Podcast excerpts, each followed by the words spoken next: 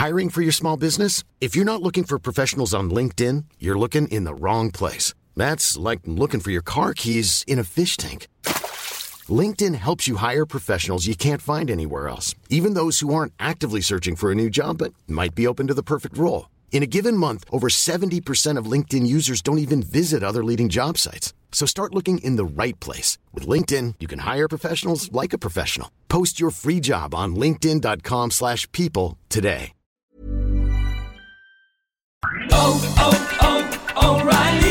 ¿Es tiempo de cambiar tus frenos? Asegúrate de realizar el trabajo completo. Desde hoy y hasta el 24 de mayo en O'Reilly Auto Parts, ahorra 15% al comprar un set de balatas y dos discos de freno Brake Best Select o Import Direct.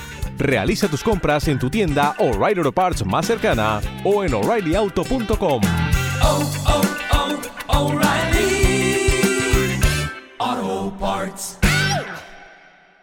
Capitalismo colombiano preguntaba la profesor, ¿la deflación es buena o mala? A ver, eh, de entrada hay que distinguir entre dos tipos de deflación. La deflación por incrementos de la productividad, es decir, porque somos capaces de producir más y eso genera rebajas en los costes y a través de esas rebajas en los costes, vía competencia, rebajas en los precios.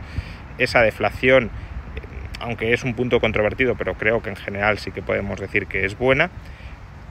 Y por otro lado tenemos la deflación de origen monetario, deflación que ocurre porque se, experimenta socialmente un aumento de la demanda de dinero, como la oferta de dinero es rígida o siendo elástica no aumenta tanto como, como lo ha hecho la demanda de dinero, pues más demanda de dinero, misma oferta o no tanta oferta, mayor valor del dinero, mayor valor del dinero en términos de precios de los otros bienes, es deflación.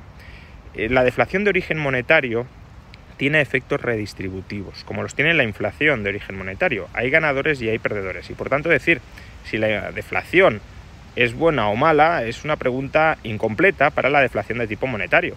La inflación también es buena para algunos, por ejemplo para los deudores, lo comentábamos en un vídeo anterior.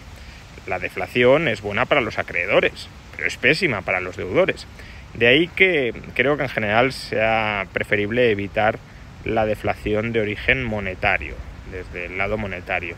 Yo soy partidario de la estabilidad de precios, ni inflación ni deflación desde el lado monetario. Claro, si, si las mercancías se abaratan porque sus costes bajan, porque haya un aumento de la productividad, eso es perfectamente razonable y, y, está bien que se muestren los precios, pero que no bajen los precios desde el lado monetario. Un precio es valor de la mercancía, valor del dinero, pues claro, puede bajar el precio porque baja el valor de la mercancía o porque sube el valor del dinero. Yo critico la deflación y la inflación, claro, derivadas de cambios en el valor del dinero. Creo que el dinero tiene que estabilizar su valor, su utilidad marginal. De hecho, el dinero bueno es el, dinero invariante de valor. Eh, la mercancía puede variar y si, y si, baja de valor por aumento de la productividad, pues habrá deflación. Pero, pero no así, no es lo ideal que suceda desde el lado monetario pero bueno, si sucede desde el lado monetario, pues habrá algunos que ganarán y estarán muy contentos y habrá otros que perderán y no estarán tan contentos. Pero exactamente lo mismo con la inflación y creo que si criticamos la inflación por esos efectos redistributivos, también habría que hacer tres cuartos de lo mismo con la deflación.